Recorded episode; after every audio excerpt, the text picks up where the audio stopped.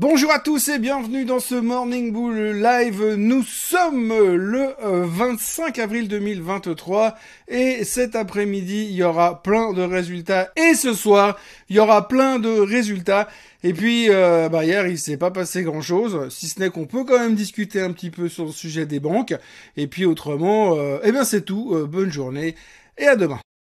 Non, je plaisante. Effectivement, euh, il y a quand même deux, trois autres choses à raconter aujourd'hui. Euh, mais c'est vrai que la journée d'hier a été extrêmement euh, faiblarde ou sans grand intérêt. Alors le grand intérêt, la nouvelle du jour, c'est qu'encore une fois, LVMH a battu un nouveau plus haut historique et Monsieur Bernard Arnault est encore un petit peu plus riche et on est à plus de 500 milliards d'euros de market cap chez LVMH, ce qui veut dire que c'est la première société européenne à passer cette barrière mythique et historique Loin derrière encore les grands noms américains, mais ça progresse gentiment et euh, tout va très bien de ce côté-là. En tout cas pour LVMH, le CAC 40 n'a pas battu un nouveau record historique. La Suisse est montée de 0,06%. On sent tout l'engouement qu'il y a en ce moment sur les marchés depuis quelques jours. Et c'est quand même un petit peu la chose qui préoccupe pour l'instant.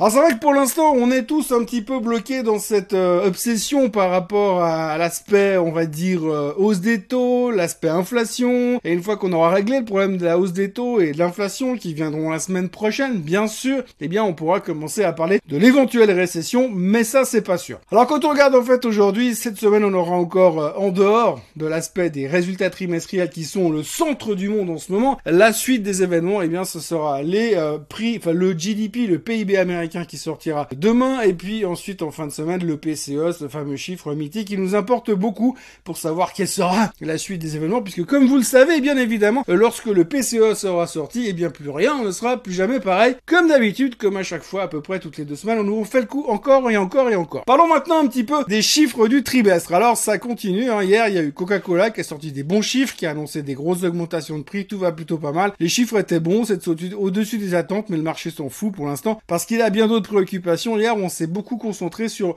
le sujet des bancaires. Alors les bancaires, oui, bien sûr, puisque nous avions euh, hier les publications de Crédit Suisse hier matin, donc c'était un petit peu euh, un coup d'épée dans l'eau parce que fondamentalement, ça n'avait pas changé la face du monde. Alors on sait qu'ils ont perdu quasiment 200 milliards d'assets sous gestion entre le 1er janvier 2022 et aujourd'hui, mais surtout ils ont perdu quasiment 80 milliards depuis, euh, on va dire entre jeudi et vendredi avant que le Conseil fédéral décide de les fusionner avec l'UBS. Les chiffres étaient dégueulasses donc c'est une catastrophe, mais de toute façon on s'en fout parce que derrière, eh bien l'UBS va les racheter, va les absorber. C'était donc là probablement la dernière fois euh, que le Crédit Suisse publiait des résultats en tant que banque indépendante. Dorénavant, ça sera mixé à l'intérieur de l'UBS, donc on y comprendra encore moins quelque chose, mais c'est bien parce que ça cachera les éventuels problèmes qu'il peut y avoir à l'intérieur. Mais ce qui est assez intéressant dans tout ça, c'est que finalement on est au milieu euh, d'une période où on se dit la crise des banques c'est fini, on n'a plus de soucis à avoir, mais aujourd'hui on est en train de se prendre les Hein. Vous savez les aftershocks après le tremblement de terre,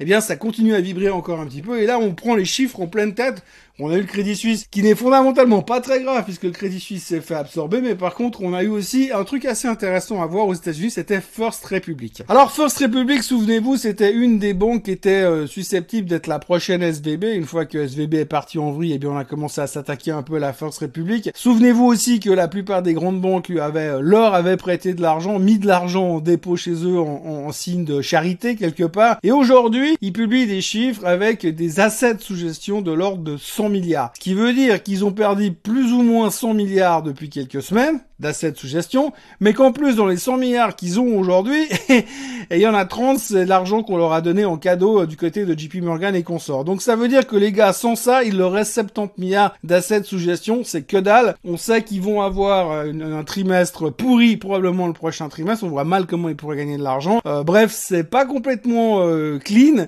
et c'est pas complètement réglé. Alors pour l'instant, ils essaient de trouver des solutions, ils essaient de se restructurer, mais c'est quand même un tout petit peu délicat et ça laisse supposer que oui, la crise des banques est terminée, oui, euh, les banques centrales ont fait ce qu'il fallait en termes de liquidité, mais il y a quand même deux trois cicatrices qui restent et qui pourraient peut-être euh, perdurer. En tout cas, perso, je suis client, je vois l'état du bilan de First Republic, je me dis que je vais pas tenter le diable et puis que s'il faut commencer à paniquer, je préférerais quand même pas être le, dernier à paniquer. Donc je vais peut-être partir en premier en me disant allez, je vous laisse les gars, il est temps de rentrer se coucher. Euh, la soirée était sympa, mais je vais quand même retirer mon cash et puis aller planquer dans une banque un peu plus solide, une banque systémique au hasard. Mais en tous les cas, il n'y a pas trop de crainte parce qu'on sait qu'il ne devrait pas y avoir de catastrophe puisque les gouvernements ont signé, ont mis un tampon en disant nous serons toujours là pour vous aider, on vous aime, vous êtes les meilleurs, les banques, oui, bon, bisous. Mais non, donc du coup, euh, First Republic a quand même perdu 22% hier soir after close. Alors c'est moins grave parce qu'elle avait pris 16% dans la journée, mais hier soir after close, elle se traitait en baisse de 22% parce qu'on sent quand même qu'il y a encore deux trois trucs de pourris au fond du congélateur. Vous savez, un peu comme quand vous ouvrez le congélateur puis vous découvrez des, trucs que vous avez mis il y a deux ans, vous savez même plus ce qu'il y a à l'intérieur. Eh bien, on se pose quand même deux trois questions chez First Republic et on voit quand même que ouais, il n'y a pas tout qui est réglé quand même dans le côté du secteur bancaire. Mais c'est pas grave puisqu'on a dit qu'on toucherait plus jamais. Donc ça ne risque pas grand chose. Autrement, il y a tellement rien à dire qu'aujourd'hui on va parler un tout petit peu du Bitcoin, hein, parce que le Bitcoin aujourd'hui ne fait pas grand chose. Il est à 27 435 à l'heure où je vous parle. Mais ce qu'il faut retenir du Bitcoin, c'est qu'il y a quand même deux banques qui ont parlé hier, des banques, hein, des grosses banques, donc des gars qui sont pas forcément habitués aux crypto-monnaies. Mais là, on a eu droit à Standard Chartered et à euh, Bank of America qui a parlé, qui ont parlé au sujet du Bitcoin et ils sont très très très très très bullish. Donc si vous voulez faire de l'argent ces prochains temps, c'est assez facile. Vous avez qu'à fermer votre compte épargne à la Raiffeisen ou à la Banque Continentale de Neuchâtel et puis derrière, vous avez plus qu'à simplement acheter du Bitcoin puisque selon la Bank of America, d'ici fin 2023, le Bitcoin aura, sera retourné au-dessus des 50 000 dollars et selon la Standard Chartered, c'est encore mieux